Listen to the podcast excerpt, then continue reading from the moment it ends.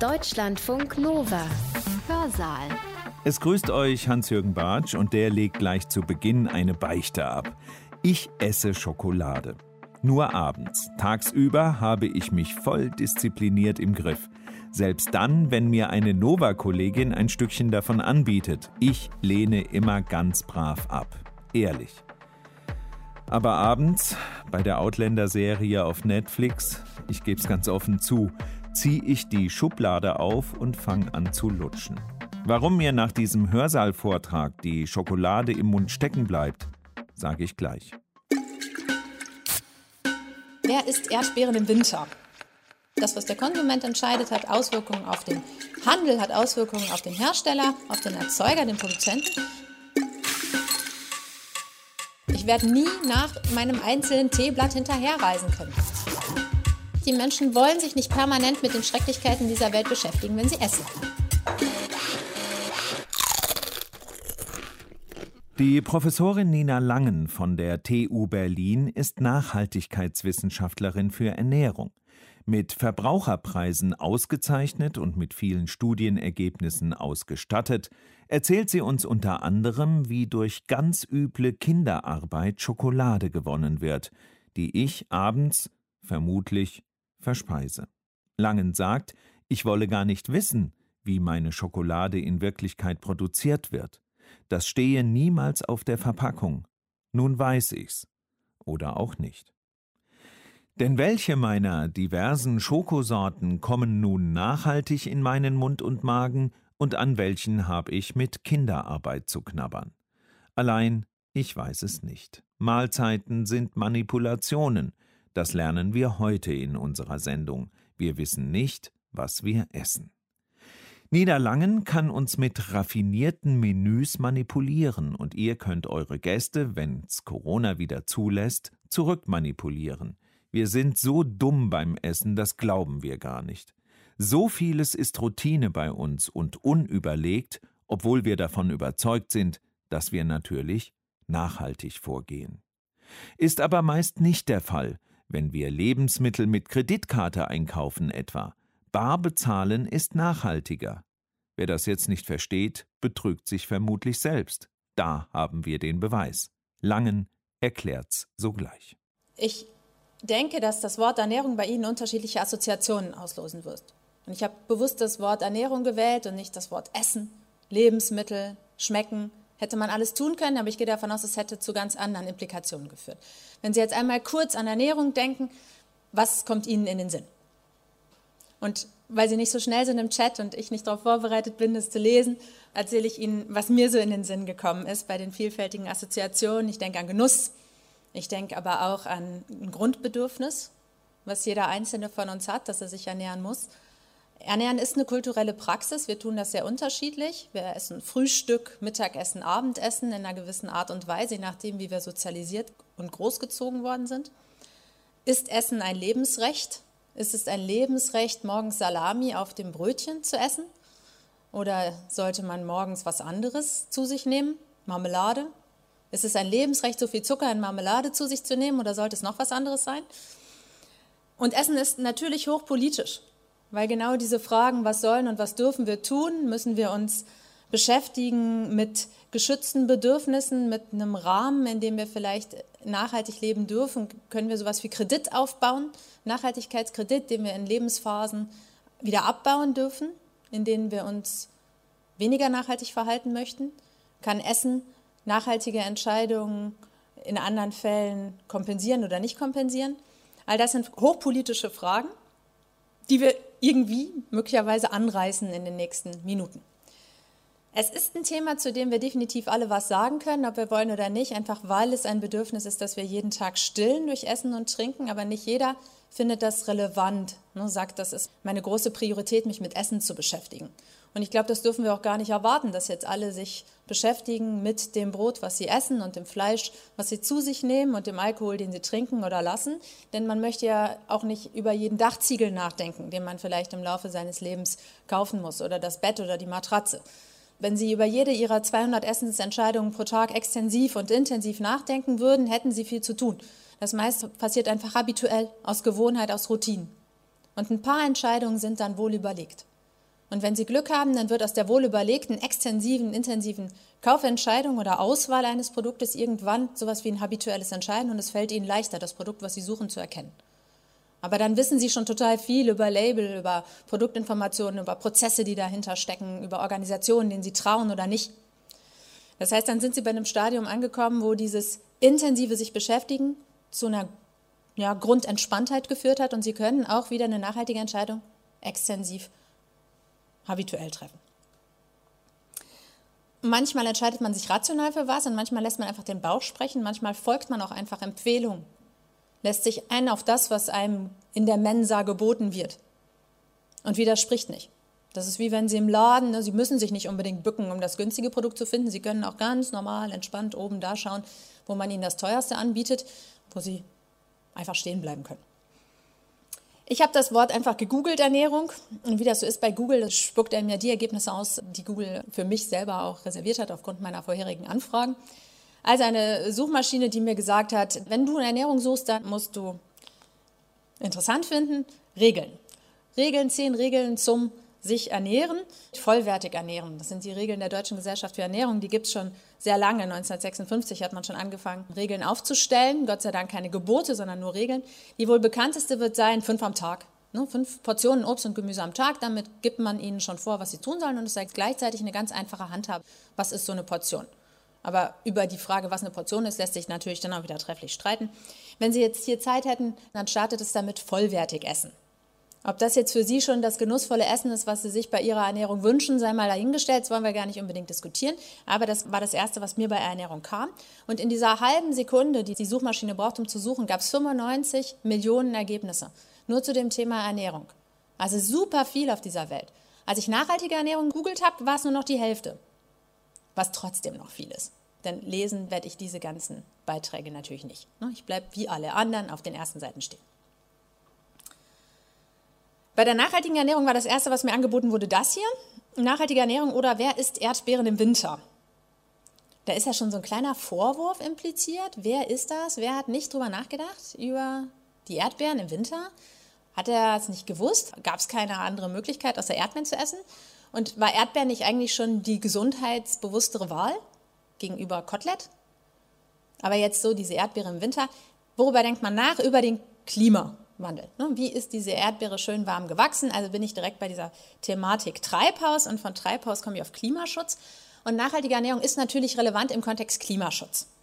Neben Mobilität und Wohnen verursacht Ernährung einfach extrem viel oder trägt viel bei zu unseren Umweltbelastungen. 15 Prozent, wenn Sie die ganze Kette mit einbeziehen, auch noch Biodiversitätsverlust oder Anreicherung von Nitrat in Böden oder Phosphor in Grundwasser, dann sind Sie bei 25 Prozent. Unterschiedliche Schätzungen, aber es wird nicht weniger. Also es ist ein großer Beitrag, den Ernährung hat zu unserer alltäglichen Umweltbelastung. Wenn wir bei nur dem Punkt Klima bleiben, dann gibt es hier eine ganz interessante Studie, es ist ein Systematic Review also eine Studie, die sich unterschiedliche andere Reviews, die sich auch wieder Studien angeschaut haben, zusammenfasst und die Quintessenz rausfinden will. Und die Quintessenz hier, dass die vegane Ernährung den höchsten Beitrag hat bei der Reduktion der CO2-Äquivalente pro Kopf. Das heißt, wenn man das sieht, dann ist es, wenn Sie klimaschonend sich ernähren wollen, hilfreich, auf eine vegane Ernährung umzuswitchen. Das Thema Lebensmittelverschwendung, Food Waste Reduction, das ist weniger relevant dieser Metastudie zufolge in Bezug auf die Verringerung von Klimawirkung, aber natürlich ein Thema, was vielen Leuten möglicherweise einfacher fällt als die Umstellung auf eine vegane Ernährung. Hm? Zu Hause die Lebensmittelabfälle zu verringern, ist eine Übung, die können Sie mal versuchen. Da müssen Sie nicht direkt Ihr ganzes Leben umstellen. Während bei so einer vegetarischen oder veganen Ernährung sind Sie deutlich beschäftigter als nur bei der Reduzierung von Lebensmittelverschwendung. Aber auch das, dieses nur, es hört sich so einfach an, der Teufel steckt im Detail. Lebensmittelverschwendung eignet sich schön, um Sachen aufzuzeigen. Hier insbesondere, dass das, was wir tun, in der ganzen Kette relevant ist. Ne? Das, was der Konsument entscheidet, hat Auswirkungen auf den Handel, hat Auswirkungen auf den Hersteller, auf den Erzeuger, den Produzenten, aber andersrum genau dasselbe. Das, was der Produzent produziert, muss irgendjemand essen ne? oder es wird Lebensmittelverschwendung. Und was wir schön gezeigt haben in dieser eben schon erwähnten Studie 2012, als es darum ging, zum ersten Mal Lebensmittelverschwendung auch in NRW groß in den Fokus zu stellen, war, dass der Abfall, der entsteht, weil ein Konsument sagt, oh, ich habe das Mindesthaltbarkeitsdatum geguckt und dann habe ich nicht mehr aufgemacht und ich habe mich nicht getraut, es zu probieren. Ich habe einfach das Ding genommen, weil das MHD überschritten war und habe es in den Müll getan. Das ist so eine klassische Bemerkung in Studien, dass Menschen das tun. Dann hat dieses MHD ja irgendjemand da drauf gesetzt. Und dieser irgendjemand ist der Hersteller. Denn der ist ja verantwortlich dafür, dass ein gesundheitsförderliches und nicht ein schädigendes Produkt in den Handel gibt. Und er ist dafür verantwortlich, dass wir zu Hause nicht krank werden. Also ist dieser Mensch der da entscheidet, eher konservativ unterwegs. Also wird er ein Mindesthaltbarkeitsdatum setzen, das sehr großen Spielraum für diesen Hersteller auch lässt. Würde der zwei, drei Tage hinten dran geben, hätte ich als Konsument zwei, drei Tage länger Zeit, dieses Produkt zu essen, wenn ich mich nur auf dieses MAD verlasse. Das heißt, es könnte auch sein, dass gut daran getan wäre, wenn dieser Hersteller über seine MAD-Setzung nochmal nachdenkt. Ein anderer Punkt, Handel hat natürlich auch immer was zu tun. Es gibt immer noch Packungen beispielsweise von Paprika im Laden. Vier Stück kaufen Sie dann auf einmal schön verpackt. Wenn eine davon schimmelig ist, das gibt es ja manchmal, dann möchten Sie vielleicht gerne die drei aber noch nehmen. Geht aber nicht, weil an der Kasse gibt es keinen Preis für drei, die vorher als vier verpackt waren. Das heißt, da kann man Ihnen gar nicht sagen, reiß die Tüte auf, lass die eine hier, nimm die drei mit. Das ist natürlich ungünstig. Das heißt, man hat hier so eine Verknüpfung entlang dieser Kette und die hat man nicht nur beim Thema Lebensmittelverschwendung, die hat man bei allen Themen in Bezug auf nachhaltige Ernährung. Und das heißt aber auch, wir brauchen nicht einen Akteur betrachten, wir müssen uns alle Akteure anschauen. Und jeder kann seinen Beitrag leisten und alle müssen miteinander. Das Schöne ist, und das ist jetzt auch unsere Agenda, ist es leicht zu verstehen, warum es einen Wandel braucht warum wir den Wandel, eine Transformation unseres Ernährungssystems in Richtung Nachhaltigkeit brauchen, warum wir nicht mehr über Ernährung reden sollten, auch nicht über gesunde, sondern über nachhaltige. Denn das ist das Umfassende. Eine nachhaltige Ernährung ist immer auch gesund. Aber eine gesunde Ernährung ist nicht per se nachhaltig. Also wir brauchen eine Transformation hin zur nachhaltigen Ernährung. Das ist einfach zu verstehen, wenn man sich ein paar Dinge anschaut. Und was auch schön ist, es gibt Menschen, die haben schon angefangen, nachhaltige Ernährung zu definieren. Ist immer gut, kann man sich dran abarbeiten. Und dann gucken wir uns das auch an. Aber da der Teufel im Detail steckt, wollte ich Ihnen diese Details nicht vorenthalten. Und dann schauen wir mal, ob wir da auch gleich landen. Naja, und Hilfe naht natürlich überall, deshalb am Ende möglicherweise ein paar Lösungsvorschläge. So, das mit den guten Nachrichten. Wir haben die Nachhaltigkeitsziele der Vereinten Nationen, beispielsweise das SDG 12, nachhaltige Produktion, nachhaltiger Konsum, aber es gibt auch eins, was sagt, kein Hunger. Und diese großen Ziele, auf die hat man sich verständigt in der Staatengemeinschaft und die passen ganz gut zu dem Problem, nämlich dass wir etliche planetaren Grenzen bereits überschritten haben. Ich habe jetzt hier die Version des Rockstreams Papers von 2015 genommen. Da wird gezeigt, dass wir bei vier planetaren Grenzen durchaus schon den kritischen Punkt überschritten haben und uns Gedanken machen müssen. Und auch bei Frischwasser sind wir fast davor, diesen Punkt zu überschreiten. Das heißt, es gibt eine Dringlichkeit, die von wissenschaftlicher Seite anerkannt ist und es gibt gleichzeitig eine Bemühung auf einer internationalen Ebene zu sagen, wir möchten uns nachhaltig verhalten. Wenn wir das zusammenbringen, kommt man schnell darauf, was dann auch im Frühjahr 2019 publiziert wurde, nämlich die Eat Lancet Kommission hat gesagt, wir brauchen eine planetare gesunde Ernährung. Die haben nicht nachhaltig gesagt, aber gesund. Und deshalb nehmen wir das jetzt mal und schauen uns das an. These, Lebensmittel und Menschen und Erde sind unmittelbar verbunden. Na, das kann jeder verstehen, der sich mal angeschaut hat, wo eine Milch herkommt, nämlich aus einem Tier. Und das hat das Tier gegessen, was auf der Erde gewachsen ist. So, also das sind Kreisläufe. Und gleichzeitig wissen wir, dass die Weltbevölkerung weiter wächst und wir möglicherweise in 2050 10 Milliarden Menschen ernähren müssen. Das sind mehr, als wir heute haben. Und das, obwohl wir heute schon planetare Grenzen überschreiten. Und mit dieser Idee kommt man dann auch dahin zu sagen, wir nehmen dieses Bild der planetaren Grenzen und zeigen jetzt, wo gibt es noch eine Win-Win-Situation Ne, wo gibt es eine Lose-Lose-Situation, wo nämlich die Grenzen rot schon überschritten sind und wo der sichere Raum bereits verlassen ist. Und wo gibt es auch wissenschaftliche Unsicherheit? Die gibt es immer. Das ist ja das Schöne an Wissenschaft. Da darf man offen sagen, was man noch nicht weiß. Das, was sich andere nicht so trauen. Weder Wirtschaft noch Politik sagt gern, wo noch Schwächen liegen. Wissenschaft ist dafür bekannt, auch am Ende immer zu sagen, was sind meine Limitations? Was weiß ich alles noch nicht? Schön wäre, wenn die Nahrungsmittelproduktion und das Ernährungsverhalten es schafft, in diesen sicheren Raum zu kommen. Safe Operating Space. Und der Vorschlag der Eat Lancet Kommission ist der hier, nämlich dass sie ihren Teller, also die Hälfte ihres Tellers voll machen mit grünem Zeug. Das kann auch rot sein, ne, rote Beete, Paprika, aber es zählt unter die Rubrik Obst und Gemüse. Und schön ist dann auch noch, wenn Sie ganz viele Nüsse da drauf tun, und zwar mehr, als Sie das heute machen, und wenn Sie Fleisch reduzieren. Und wenn Sie mal schauen, wie klein dieser Bereich ist, ne, das rote Fleisch, ja, dann ist es wahrscheinlich sehr viel weniger Fleisch, als was Sie jetzt heute Abend auf Ihrem Teller finden werden, wenn Sie heute Abend noch warm essen und Fleischesser sind. Eine planetarisch gesunde Ernährung soll sie ernähren, das heißt, die soll gewährleisten, dass sie genug Kilokalorien zu sich nehmen, um gut zu leben. Und gleichzeitig sollen sie auch moderate Mengen von den Dingen, die sie lecker finden, Fisch, Fleisch, Milchprodukten enthalten, plus dann andere Dinge. Und dann kommt man auf sowas hier, dass man sagt, das muss immer noch interessant aussehen und es muss angepasst sein auf das, was die Menschen möchten und aus den Kontexten, aus denen sie kommen. Es ist nicht so, dass wir jetzt sagen, es ist ein Essen und das empfehle ich für die ganze Welt an jedem Montag und das nächste Essen ist für die ganze Welt an jedem Dienstag. Sondern es ist trotzdem noch so, dass jeder Haushalt sich Gedanken machen muss, was macht er jetzt. Aber basierend auf dieser Grundlage ist doch hauptsächlich dieses und nimm ein bisschen weniger rotes Fleisch, nimm ein bisschen weniger stärkerhaltige Lebensmittel, aber nimm auf jeden Fall mehr Nüsse beispielsweise. So, und weil wir alle wissen, wie knapp Nüsse auf dieser Welt sind, hilft es auch, wenn man mal guckt, ob nicht irgendwo ein Haselnussstrauch um die Ecke unterwegs ist. Und dann sind wir so ne, bei ganz anderen Kontexten, lebenswerte Stadt oder Gärtnern in die Stadt, Lebensmittelproduktion in der Stadt. Was Sie auch machen können, ist, Sie können davon weggehen, nur noch Edelteile zu essen. Sie könnten das ganze Tier wieder in den Fokus nehmen. Hat man in den letzten Jahren ein bisschen verlernt, kommt wieder. Es gab dann 1999 ein Kochbuch aus Großbritannien, von dem der Observer gesagt hat, das ist eines der wichtigsten Kochbücher aller Zeiten. Es hat aber eine Weile gedauert, bis das nach Deutschland dann kam und übersetzt wurde. Dann fand man das aber zum Beispiel auch in Berlin. 2014 hat das erste Restaurant in Berlin aufgemacht, was mit ganz Tierverwertung arbeitet. Das machen die noch, so habe ich es gelesen, eben bis Ende des Jahres, dann machen die zu, weil sie sich was Neues wünschen. Was interessant ist, als ich 2018 auf der Seite war, und da war es so, es gab noch ein Menü, da konnten Sie sehen, was Sie kriegen. Und da konnten Sie sich ja dann auch dagegen entscheiden. Heute ist es so, wenn Sie sagen, ich möchte From Nose to Tail essen und ich melde mich dort an mit meinen Freunden, mit meiner Gruppe, dann kriegt man ein Überraschungsmenü. Das ist natürlich ganz geschickt, nicht? weil dann bleibe ich mit den Nierchen, die ich vielleicht nicht mag, zu Hause. Wenn ich aber ein Überraschungsmenü kriege, dann sitze ich da von meinen Nierchen und werde die wohl auch essen, wenn ich die dann dazu bereitet kriege.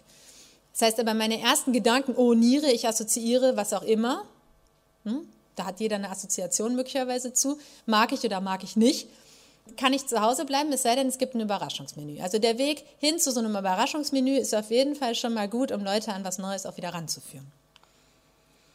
Was es aber auch zeigt, dieses Überraschungsmenü, es geht um die Wahl. Es geht um die Wahl eines jeden und die Frage, was mag ich, was kann ich mir vorstellen, was bin ich für ein Typ, habe ich eine Food-Neophobia, kann ich irgendwas nicht essen? Kann ich mir nicht vorstellen, Insekten zu essen oder Maden? Und warum kann ich mir das nicht vorstellen?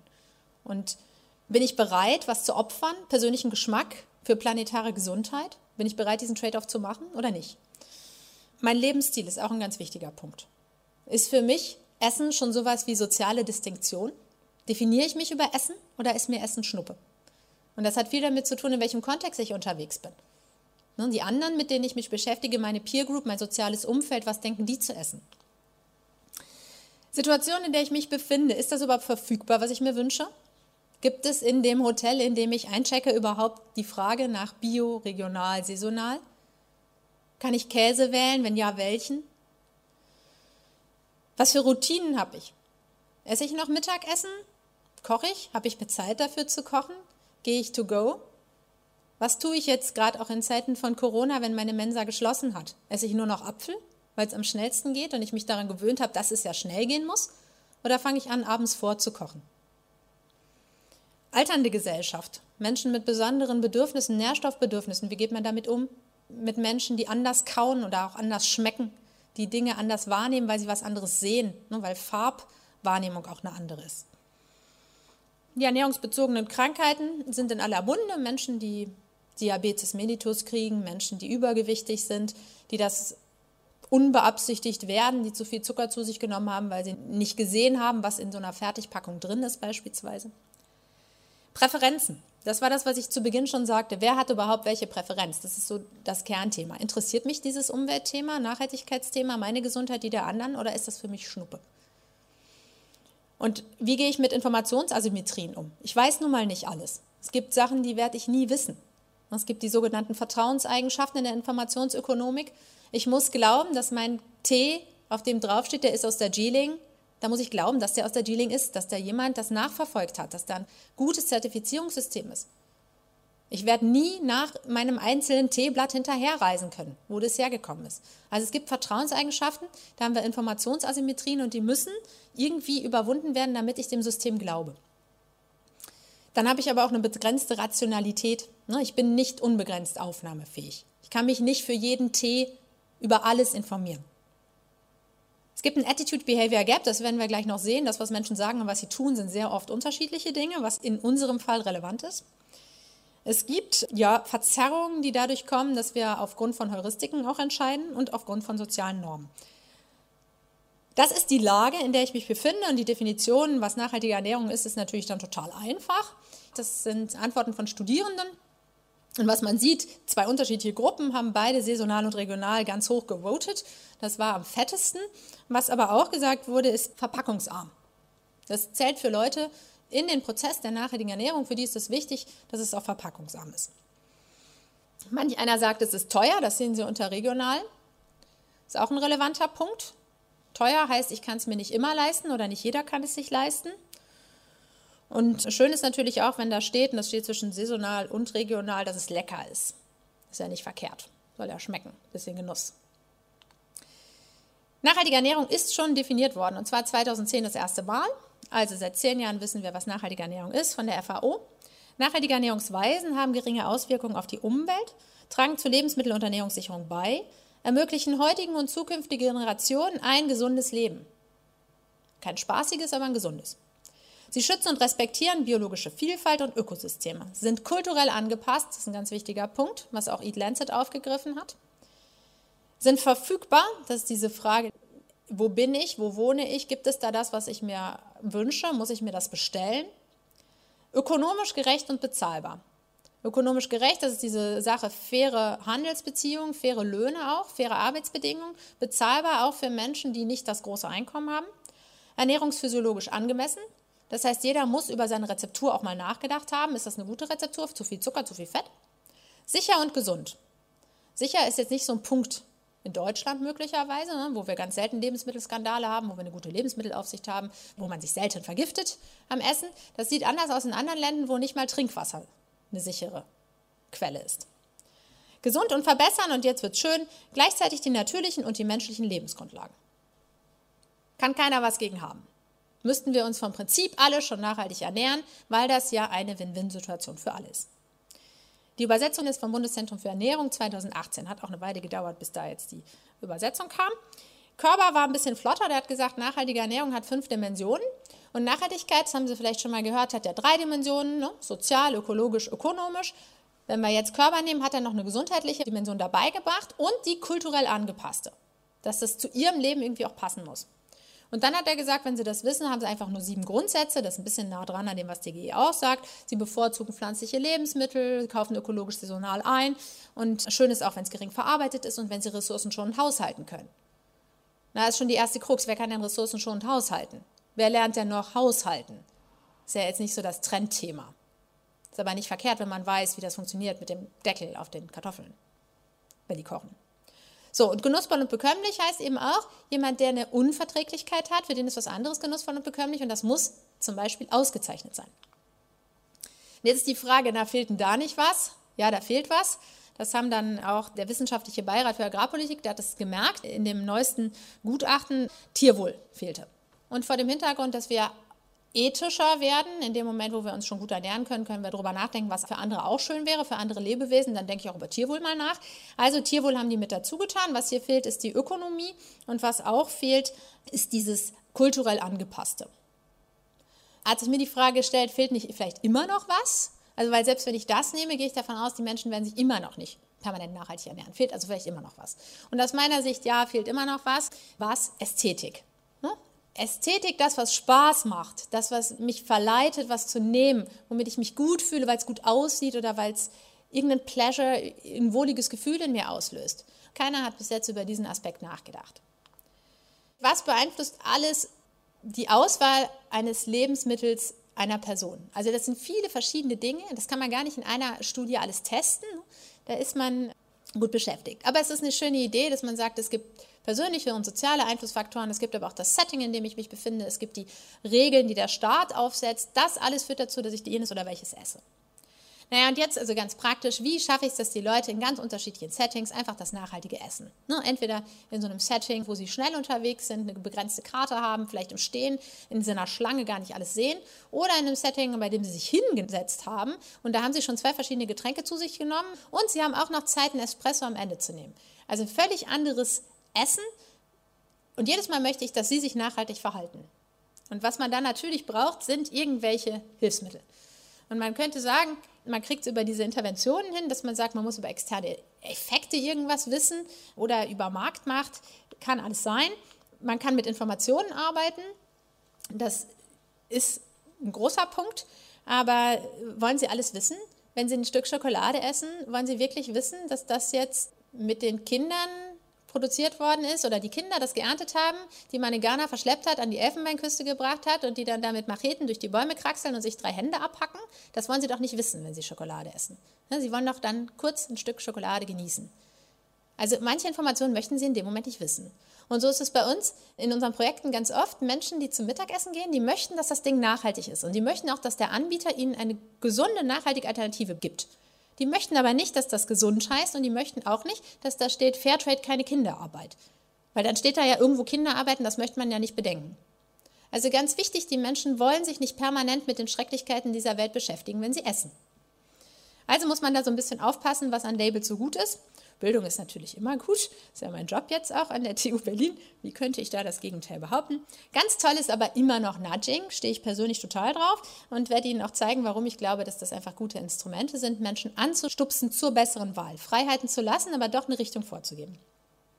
Und was auch immer toll ist, sind Verbote, Wettbewerbsrecht, Subventionen und andere Marktanreize über Steuern. Mehrwertsteuer macht total viel aus. Mehrwertsteuer auf Fairtrade-Artikel könnte man senken, würde total viel machen in so einem System, wo Mehrwertsteuer einfach immer auf Preise drauf geht und Fairtrade immer schon die teure Alternative ist, hat man bis heute nicht gemacht. Nehme ich jetzt aber mal dieses Lenken, das wird immer dargestellt mit Elefanten, die sich gegenseitig stupsen und in eine Richtung stupsen. Das ist ein schönes Ding. Ja. Und jetzt wollte ich noch einmal zurück zu der Kakao-Geschichte, zur Information. Wie viel einfacher wäre es, wenn man nicht Ihnen die Entscheidung überlässt, ob das jetzt eine faire Schokolade ist oder eine gute Schokolade, wenn man einfach so ein Lieferkettengesetz hätte? Hm?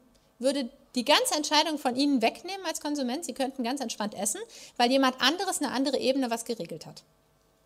Okay, jetzt kommen wir zu diesen Stupsen. Ein Stupser hier, Beispiel von einer Konferenz, da sind Verhaltensökonomen, die beschäftigen sich ganz oft mit Stupsern. Verhaltensökonomen sind auf einer Konferenz gewesen. Klassischerweise darf man da beim Conference Dinner sich ein Essen wünschen. Und ganz oft ist es so, dass man vorher gefragt wird, was magst du denn essen, Option A oder B. Und was es auch gibt, ist es einfach, dass man hier, und das war der Fall, sagt, alle nehmen Option Fleisch. Wenn du das nicht willst, sagst du Bescheid. Dann kannst du auch was anderes haben. Und im nächsten Jahr hat man gesagt, alle nehmen Option vegetarisch. Wenn du das nicht leiden kannst, sagst du Bescheid. Was findet man?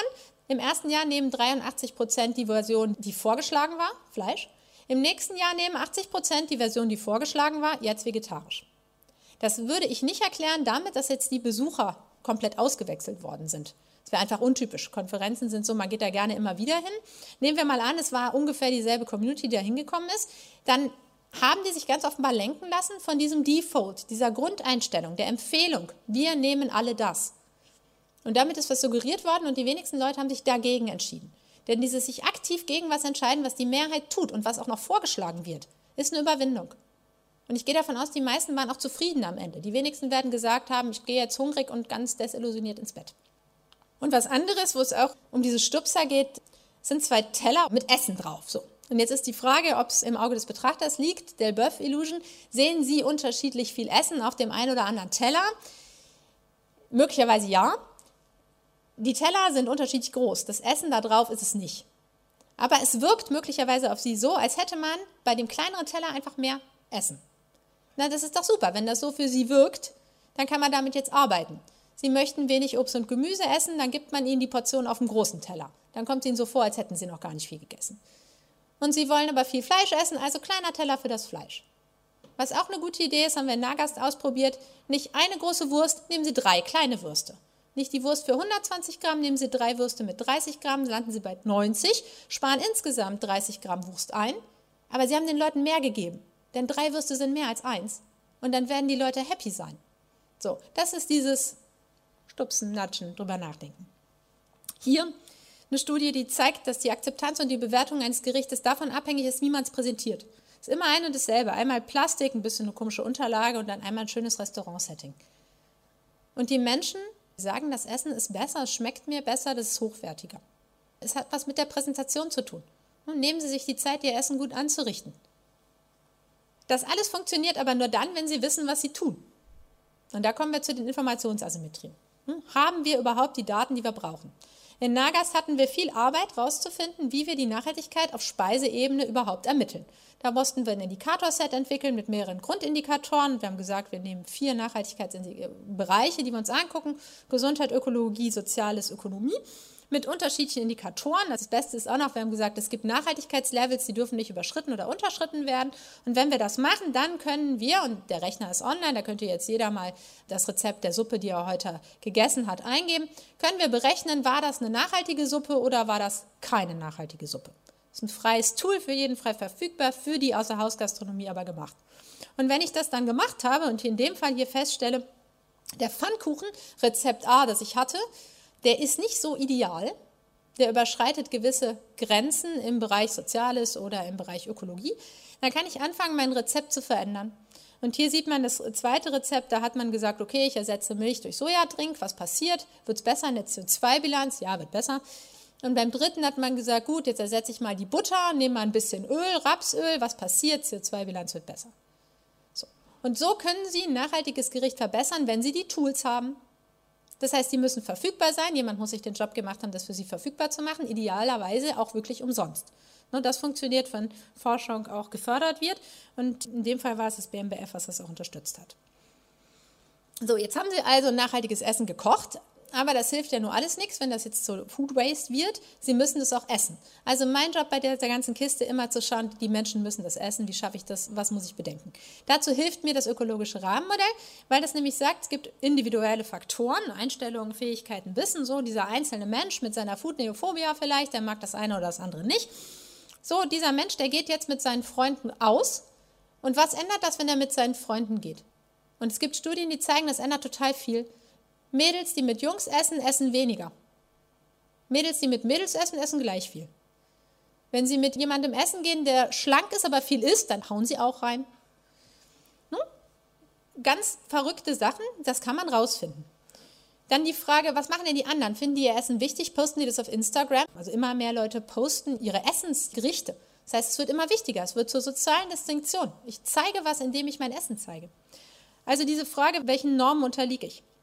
Ja, und jetzt kommt das Setting. Und das ist ja das, wo die Anbieter schön aktiv werden können. Wie funktioniert das? Gebe ich den Leuten überhaupt ein Tablett? Aber es gibt Studien, die zeigen, wenn man den Leuten kein Tablett gibt, dann vergessen sie die Suppe, den Nachtisch nehmen sie immer noch. So ein Tablett ist ja, ne, wenn man es hat, ist schön, da kann man was draufstellen. Wenn man nichts hat, hat man nur noch zwei Hände. Da wird es tricky. Auf was verzichtet man? Wenn Sie wollen, dass jemand einen Apfel mitnimmt, immer gut den in so eine Schale zu stellen, weil dann rollt er weniger gut vom Tablett runter. Mag ja dämlich aussehen, ein Apfel in der Schale, aber führt erstmal dazu, dass der einfacher zu transportieren ist, wenn Sie mit Tablett unterwegs sind. Und hier ist es so, das ist jetzt hier mein Obst und Gemüse, das, was Sie da alle essen sollen, ne, so ein bisschen was Grünes. Ja, blöd, wenn das erst ganz am Ende, ganz hinten kommt, wenn Sie Ihren Teller schon voll haben. Besser das Ding am Anfang zu zeigen. Und was aus Ihrer Sichtbreite weg muss, das ist das Eis zum Beispiel. Ne, die Eistruhe darf bleiben. Und wenn Sie unbedingt ein Eis wollen, dann suchen Sie sich hier Eis in der Mensa. Aber dann müssen Sie Schlangenlinien latschen, sodass Sie da im Normalfall nicht vorbeikommen. So, das ist Nudging. Ne, man möchte, dass Sie das Positive tun und man hilft Ihnen dabei. Dann die Frage, was essen denn die anderen? In welche Schlange stellen die sich denn? Stelle ich da mich mit an? Gehe ich gegen die anderen überhaupt vor? Was machen die anderen? Was haben die angezogen? Mit wem gehe ich essen? Gehe ich mit meinem Chef essen oder gehe ich mit meinen Freunden essen? Esse ich dann Hähnchen mit Knochen oder nicht? Auch die Frage, sehe ich meine Hähnchenknochen oder räumt die jemand ab? Man isst viel, viel mehr Hähnchen, wenn die Knochen abgeräumt sind. Bei Muscheln ist auch so ein schönes Beispiel. Na, da denkt man doch jedes Mal, man hat total viel gegessen, weil das so ein Riesenpott ist und das wird ja irgendwie auch nicht kleiner. Man hat ja am Ende noch genauso viel Muschelschalen wie vorher. Ja, ganz was Schönes ist die Kasse. Die Art und Weise des Bezahlens. Zahlen Sie bar oder zahlen Sie nicht bar? Macht total viel aus. Man konnte zeigen, wenn die Leute mit der EC-Karte zahlen, kaufen die haufenweise Sachen, die vorher als ungesund bewertet worden sind. Ne, nicht, weil ich die ungesund bewerte, weil dann Menschen gesagt haben, das ist ungesund, so hier Chips und so ist nicht so ideal. Wenn die mit der Kreditkarte unterwegs sind, kaufen die sowas. Wenn die bar zahlen, kaufen die das nicht. Die Erklärung ist Pain of Payment. Ne, sie haben jedes Mal ein wirklich schlechtes Gefühl beim Geld ausgeben. Das ist nicht schön, ihr Geld auszugeben. Und Geld ausgeben für eine Sache, wo sie wissen, die ist nicht gesundheitsförderlich, ist echt schwierig. Aber für so ein Vollkornbrot, wo sie gut gelernt haben, das muss sein, das ist gesund, das ist gut für mich, da können sie ihr Geld ausgeben. Das fällt ihnen nicht schwer, auch nicht bar. Das heißt, im Prinzip müsste man ganz zurück zu dieser Barbezahlung von Lebensmitteln, damit sie möglichst nicht dieses Pain of Paying unterdrücken, dadurch, dass sie ihre Chips mit der EC-Karte bezahlen können. Und ob dann EC oder Debit oder Credit Card ist ulkigerweise egal. Also dieses Gespenst an der Kasse. Wichtiger Punkt. Naja, und dann, was auch noch ganz wichtig ist beim Aufessen, ne, was machen die anderen denn? Essen die ihren Teller auf? Sind die gehetzt? Hetzen die mich? Also alles wichtige Fragen, die man bedenken muss, nur für so ein Mensa-Setting zum Beispiel. Wo kann man eingreifen? Ne, sie wählen was, es wird serviert oder nicht serviert, sie kriegen serviert, man kann sie fragen, möchten sie mehr, möchten sie eine halbe Portion? Ist die Portion groß genug? Das macht viel aus. Sie verzehren was, sie räumen ab, irgendwo da bezahlen sie und dann haben sie diese Umgebung, die sie jetzt schon gesehen haben und diese unterschiedlichen individuellen, sozialen oder anderen physischen Faktoren und jedes Mal könnten sie jetzt sagen, ich lege das übereinander und dann passiert das hier. Ich habe haufenweise Möglichkeiten, sie zu beeinflussen. Ich könnte mit ihnen die Wahl eines Lieblingsgerichts machen. Und das Schöne dann ist, Sie wählen heute das Lieblingsgericht, nächste Woche gibt es das und dann gibt es zwei Möglichkeiten. Entweder Sie denken, oh, Kartoffeleintopf, das haben alle gewählt, ja, die Mehrheit kann nicht trügen, esse ich auch mal. Oder Sie haben selbst dafür gestimmt, haben heute gar keine Lust, draußen ist super heiß, aber Sie haben für den Kartoffeleintopf gestimmt. Na, dann haben Sie so ein Involvement, persönlich empfundenes Involvement, weil Sie sich ja selbst committed haben für diese Suppe. Also nehmen Sie diese Suppe. Hilft natürlich viel, was Planung angeht. Platzierung auf der Speisekarte, ganz einfaches Ding. Oben sieht man mehr, also das nachhaltige Gericht nach oben. Hintergrundfarbe der Speisekarte macht was aus. In Nagast haben wir damit gearbeitet, dass wir gesagt haben, wo ist denn der beste Platz an der Theke? Wo werden die meisten Gerichte verkauft? Aha, da setzen wir jetzt das nachhaltige Ding hin. Steigt der Absatz. Unvorstellbar, oder? Die Leute latschen einfach immer nur zu demselben Ort. Und jetzt gibt es ja das Nachhaltige, kein Problem, Essig. Beschreibende Namen funktioniert unterschiedlich. Also das heißt, wie ich mein Gericht nenne, ist eine tricky Angelegenheit. Und Label konnten wir zeigen. Wir haben Label gut vorgetestet, aber die reale Welt sah nicht so aus, dass unsere Probanden sich haben beeindrucken lassen von Labels. Schön ist das mit der Portionsverkleinerung. Ich hatte es schon mal angesprochen. Wenn ich Fleischmengen reduziere, kann ich machen, ohne dass Menschen unglücklich werden. Dann spare ich haufenweise Zeug. Also Material Footprint wird besser, äh, wenn ich 20 Gramm spare. Carbon Footprint wird besser, Wasserbedarf. Es macht ganz viel Sinn, über ganz kleine Einsparungen nachzudenken. Aber es ist auch wichtig, dass Sie den Menschen nicht erzählen, dass Sie da gerade was gespart haben. Sie müssen denen jetzt sagen, dass das leichter schmeckt, besser schmeckt, dass das was Besonderes ist. Es kommt nicht darauf an, den Menschen zu erzählen, du hast was reduziert.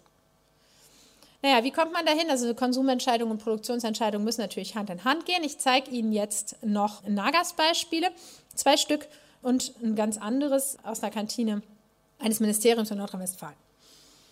Wenn ich Ihnen jetzt was von Nagas erzählt habe, dann ist das eine groß angelegte Studie. Es sind Reallaborstudien, Interventionen. Die Leute wussten nicht, dass sie Teil unserer Studie waren. Es waren verschiedene Praxispartner, fünf verschiedene. Wir haben sehr viel Essen verkauft, über 140.000 verkaufte Gerichte, davon 83.000 optimiert. Und wir wollten dann wissen, nehmen die Leute das optimierte Zeug. Wir hatten einen harmonisierten Speiseplan. Alle sechs Wochen gab es dasselbe.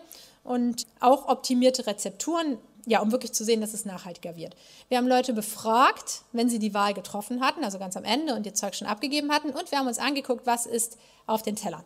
Also mussten wir Videos von der Spülküche drehen. Und wir haben Portionen verkleidet, wir haben Informationen gegeben. Das war unser Videomaterial. Wir mussten jetzt abschätzen, ist da noch ein Rest oder ist es das nicht und was war das für ein Essen. Und im Idealfall war da ein Code auf dem Teller und wir konnten das zuordnen zu einem Fragebogen, wo Leute uns erzählt hatten, was sie jetzt so empfinden und tun und denken. Wir haben Portionen verkleinert und immer was getan. Es gab zwischendurch Poster, Informationsposter zur Lebensmittelverschwendung. Wir dachten, die sind gut. Ich werde Ihnen gleich zeigen, dass die nicht gut waren. Also was wir gesagt haben, nimm nur so viel, wo du essen kannst. So ein klasser Spruch. Frag nach einer kleineren Portion. Und wenn es irgendwas nicht mehr gibt, kein Problem. Es gibt ja zahlreiche Alternativen. Haben wir gedacht, das sind gute Infos. Was wir sehen, der Anteil der Befragten mit Tellerresten am Anfang war der Anteil mit Resten bei den Nagasgerichten, das waren die nachhaltigen Gerichten, relativ hoch. Und wir konnten diesen Anteil der Reste deutlich minimieren durch kleinere Portionen und kleinere Portionen plus Lebensmittelverschwendungsschild. Das heißt, es hat gewirkt. Was wir auch wissen wollten natürlich, wenn die Leute jetzt kleinere Portionen kriegen, haben die den Eindruck, das ist weniger. Und dann sagen die Gott sei Dank auf einer Skala hier 1 bis 7, nee, ist immer noch eine gute Portion. Das heißt, es war okay für die Leute. Es gab eine Ausnahme, das war dann beim Gulasch. Da hatte man nicht bedacht, dass man, wenn man weniger eine kleinere Kelle nimmt fürs Gulasch, dass man das dann ein bisschen kleiner schneiden muss, das Fleisch, dass jeder auch noch einen Happen Fleisch hat. Das sah sonst komisch aus. Aber auch das kann man hinkriegen. Naja, und dann guckt man sich an, wie sind so die Tellerreste, was sagen einem die Leute und was beobachten wir. Der erste Block ist stated, also das, was die Leute sagen. 88 Prozent der Leute sagen, nö, ich habe keinen Rest. Und dann gucken wir uns die Daten an von diesen Leuten, die das gesagt haben und stellen fest, stimmt aber nur für 77 Prozent. Das ist so Attitude Behavior. Ne, man stellt sich was vor und man tut aber was. Und dann guckt man sich an, die Leute haben gesagt, wie sie reagiert haben auf unsere Poster. Entweder haben sie was anderes zu essen gewählt oder sie haben aufgegessen und die, die aufgegessen haben, hatten wirklich weniger Reste. Aber die, die gesagt haben, sie essen was anderes, die hatten mehr. Dann das ist ja der Worst Case. Und dann haben wir das in so ein Verhaltensmodell gepackt, um zu gucken, wie können wir uns das erklären. Also, es gibt soziale Normen, nämlich das andere, das wichtig finden, dass ich das esse. Ich habe eine persönliche Einstellung, Tellerreste sind nicht so ideal, schlecht. Und Kontrolle. Habe ich überhaupt Kontrolle über das, was ich tue, gerade in so einem Mensa-Setting? Kann ich bestimmen, wie groß die Portion ist? Dann habe ich eine Intention, was aufzuessen und ein Verhalten. Jetzt geht's los. Sehe ich das Schild, ich soll aufessen, ist das super, Tellerreste werden kleiner. Sehe ich das Schild, nimm ein anderes Gericht, da werden die Tellerreste größer. Gericht mit einer kleineren Portionsgröße, alles super, passiert nichts, Portionsgrößenbewertung ist okay. Insgesamt führt das dazu, dass ich so divergierende Punkte habe. Ach so, ja, divergierende Punkte. Das heißt, ich habe eine Information auf diesem Poster gehabt, die negativ gewirkt hat, Tellerreste wurden größer. Die andere war positiv, Tellerreste verringert. Jetzt kann man schlecht nach draußen gehen und Praktikern erzählen, ah, nimm doch bitte die Info. Wir haben das in Nagas 2, läuft gerade im Moment, nochmal getestet, isoliert diese Information. Das hat schon mal geholfen. Die Ergebnisse wollte ich jetzt aber noch nicht mitbringen. Sind noch nicht veröffentlicht. Was ganz interessant ist, wir haben schon auch über Begriffe gesprochen. Ich sagte schon mal, was die Leute nicht so gerne hören, ist gesund. Wir haben unterschiedliche Begriffe getestet in Bezug auf Nachhaltigkeit. Welchen Begriff mögen Menschen? Und der Begriff Nachhaltigkeit ist gut, so sustainable, das ist ein guter Begriff. Gesund ist ganz schlecht und saisonal ist auch nicht gut. Das ist ganz interessant, wenn man bedenkt, mit was gerade so geworben wird. Ne, mit Begriffen, die unsere Probanden, und das waren 420, gar nicht so dolle fanden. Was wir hier noch ausprobiert hatten, war die Frage, kann man mit Decoys arbeiten? Das sind so Ködergerichte. Also es war die Idee, man gibt drei Gerichte, zwei ähneln sich das eine soll das andere so ködern und eins ist ganz anders. Und wir hätten uns erhofft, dass man da zeigen kann, wenn ich jetzt eine Karottenlasagne und eine Gemüselasagne nebeneinander nehme, dass diese Karottenlasagne dazu führt, dass die Leute Gemüselasagne nehmen. Hat nicht geklappt.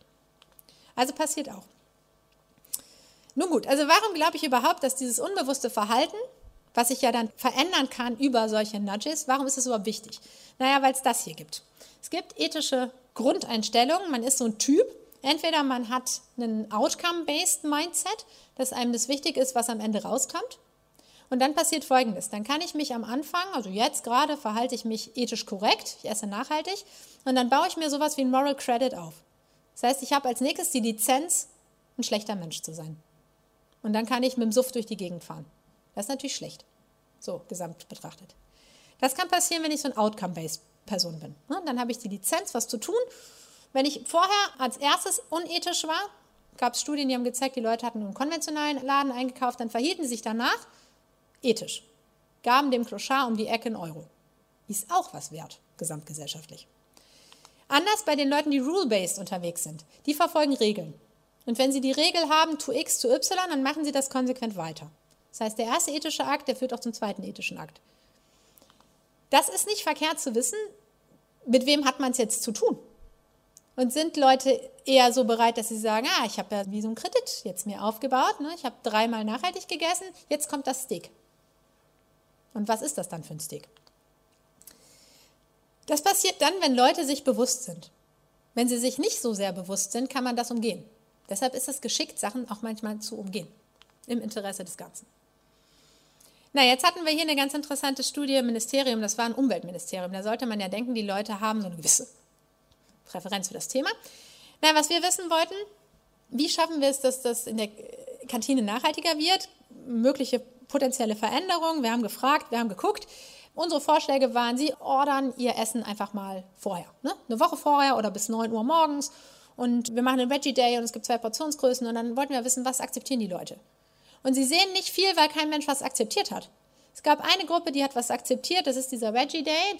Das sind aber Leute, die essen in der Gruppe gerne, die sind jung, die haben so eine naja, nachhaltige Grundeinstellung. Die sind anders als der Rest dieser Arbeitnehmer in dieser Kantine.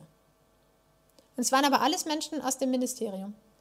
Und die Akzeptanz von nachhaltigen Veränderungen, wie wir sie vorgeschlagen haben, unterirdisch. Ne, weil da geht es plötzlich ums Eingemachte. Nämlich um das, was ich selber irgendwie akzeptieren soll. Nun gut. Noch ein Ding. So, also, Essen. Ne, total natürlich und trotzdem so eine soziale Institution und auch eine soziale Distinktion. Ich kann da nur drüber nachdenken, wenn sonst meine Grundbedürfnisse befriedigt sind. Ne? Wir befinden uns auf einem ja, Diskursniveau, da muss ich schon viel für wissen, wenn ich über nachhaltige Ernährung rede und da muss ich auch bereit sein, mich mit Sachen zu beschäftigen, also Zeit zu investieren. Zeit ist ein knappes Gut, Zeit hat nicht jeder. So. Und das ist jetzt auch nicht nachteilig gemeint. Es gibt auch Lebensphasen, da haben einzelne Bevölkerungsgruppen wenig Zeit. Okay, jetzt kommen wir so zu diesen Präferenzen. Essen wird zur Weltanschauung. Das ist eine Kuh, die wird am 30.12.2020 20 Jahre alt. Die hat seit fünf Jahren kein Kalb gekriegt. Warum lebt die noch? Na, weil irgendjemand das gut findet. Aber das kann man ja jetzt rational irgendwie nicht beschreiben. Die hätte schon lang beim Schlachter sein können ne, weil die stößt ja weiter CO2 und Methan aus. Was die aber auch macht, die steht da auf so einer Weide, da können sie sonst nichts machen, ne, sie ist ein bisschen schräg, frisst so Gras. Das ist ein Standort, da können sie kein anderes Lebensmittel erzeugen, außer Gras. Was kann eine Kuh? Gras zu Fleisch machen. Ja, zur Not zur Milch. Dafür müsste sie einen Kalb kriegen, funktioniert es nicht mehr. So, was hat die Kuh gehabt? Eine extrem gute Lebensleistung. Bei Milchkühen müsste man das ja in Milch, die sie gegeben hat. Hier waren das dann jetzt die Kälber, die sie gemacht hat. Bei einer Mutterkuh so die Kuh lebt immer noch und die wird das tun, bis sie stirbt. Weil jemand sagt, er hat da eine besondere Verbindung für. Darf man sich das überhaupt erlauben in der Frage für ethisches Essen? So, das war jetzt mein Wert, mein persönlicher Wert. Die Kuh ist mir was wert, deshalb steht die da. Was haben Leute sonst so für Werte in Bezug auf Lebensmittel? Jason Lusk hat gesagt, es gibt verschiedene Food Values und ganz vielen Menschen ist Geschmack ein ganz wichtiger Wert. Animal Welfare ist irgendwo in der Mitte, deshalb können Sie es kaum sehen. Fairness ist auch nicht so weit oben. So, das ist das reale Leben möglicherweise, was den Menschen wichtig ist. Taste, Safety, Price. Dann schon nicht mehr viel. Man guckt sich an, welche Informationen klicken Leute auf und was gucken die zuerst an. Und das oberste ist Preis. Wenn die Leute gebeten werden, eine Entscheidung zu treffen und sie wissen, sie sind limitiert, sie können sich nicht alles angucken in so einem Memory, dann gucken die sich erstmal Preis an. Das haben wir in mehreren Studien rausgefunden, das ist eine davon. Da ging es um Animal Welfare. Aber da sagen die Leute, Anni, als erstes muss ich wissen, was kostet das Fleisch hier. Insgesamt ist es dann so, dass Animal Welfare gar nicht so schlecht bei wegkommt, Platz 4. Wenn man die Leute fragt und rankt und in der Summe der Klicks ist Animal Welfare dann ein Punkt. Aber der wichtigste ist Preis. Und das muss man im Hinterkopf haben. Na gut, fördern wir also nachhaltiges Ernährungsverhalten mit Methoden, die wenig Ich-Beteiligung erfordern, wenig Involvement oder mit mehr Involvement. Dann sind wir bei der Bildung. Und dann zeige ich Ihnen hier was ganz Hübsches, wenn Sie an Bildung denken. Ich nehme an, die meisten von Ihnen haben noch nie Bananenschalen gegessen. Das ist klassischerweise kein Lebensmittel. Und man denkt nicht mal, das ist ein vermeidbarer Lebensmittelrest. Das wird als unvermeidbar eingestuft. Das ist durchaus essbar, das Zeug. Wenn Sie das gut mit Curry vermengen und eine Suppe machen, wird kein Mensch merken, was Sie essen. Das haben wir ausprobiert mit sehr vielen Probanden bei der Langen Nacht der Wissenschaft. Es ist göttlich gewesen. Es war wirklich lecker. So. Dann haben sie Lebensmittelverschwendung reduziert. Dann das zweite, was Sie sehen, ist Mousse au Chocolat. Wie können Sie jetzt das nachhaltiger machen? Na, ist am besten ein bisschen weniger Kalorien. So. Nehmen Sie Aquafaba. Kichererbsen, Abtropfwasser. Ich weiß nicht, wie viele Kichererbsen man permanent hat, aber falls man welche isst, nimmt man klassischerweise das Abtropfwasser nicht weiter, sondern lässt das den Abfluss hinunterlaufen. Das ist Lebensmittelverschwendung. Sie könnten davon, also Sie schäumen das auf, nehmen das als Sahneersatz und haben ein Produkt, was, wenn Sie es gut können, genauso schmeckt, haben wir ausprobiert, wie Mousse au Chocolat mit Sahne, aber natürlich viel weniger Fußabdruck hat, viel nachhaltiger ist. Das Problem jetzt hier in dem Kurs war, wir hatten übrig Bananen und Kichererbsen. Wenn Sie die zusammenpacken, dann wird da Kuchen gemacht, der war nicht ganz so lecker. Ist natürlich blöd. Aber was Sie brauchen, sind Zubereitungskompetenzen und dann brauchen Sie am Ende natürlich Ernährungskompetenzen. Sie müssen nämlich wissen, was Sie da tun. Und wenn Sie das erlernen wollen, glaube ich, brauchen Sie sowas wie ein Geschmackslabor. Das wäre jetzt so eine Forderung für Bildung für nachhaltige Entwicklung, dass wir alle darüber nachdenken, was kann man überhaupt mit seinen Sinnen erforschen und wo sind wir auch beeinflussbar? Wo beeinflussen Informationen das, was wir schmecken? Wir haben ausprobiert, was passiert, wenn Sie in so eine Glückslaune versetzt werden. Sie drehen ein Glücksrad, Sie sind der Gewinner. Ich gebe Ihnen den Smoothie. Grün. Schmecken Sie einen anderen Smoothie, wenn Sie der Gewinner sind, als wenn Sie der Verlierer sind? Also ein grüner Smoothie ist für die meisten schon mal blöder als ein roter Smoothie, weil Farbe total viel macht. Und dann kann man feststellen, dass diese Stimmung, in die wir sie reinversetzt haben, dazu führt, dass sie ganz anders schmecken. Da kann man viel mehr mit arbeiten. Was man auch weiß, neuestes Paper, dass wenn Sie Vanille dazu tun, Vanillearoma, dann wird es für die Menschen süßer. Das ist nicht süßer. Es schmeckt aber so. Und die Menschen, die gerne süß essen, denen ist doch damit geholfen. Kann ich Zucker rausnehmen, bisschen Vanillearoma rein, ist die Welt doch die bessere. Ernährung nachhaltig. Darüber sprach die Agrarökonomin und Nachhaltigkeitswissenschaftlerin Nina Langen vor der Polytechnischen Gesellschaft am 15. September 2020 in Frankfurt am Main und Corona-like im Livestream. Deutschlandfunk Nova. Hörsaal. Samstag und Sonntag um 18 Uhr. Mehr auf deutschlandfunknova.de.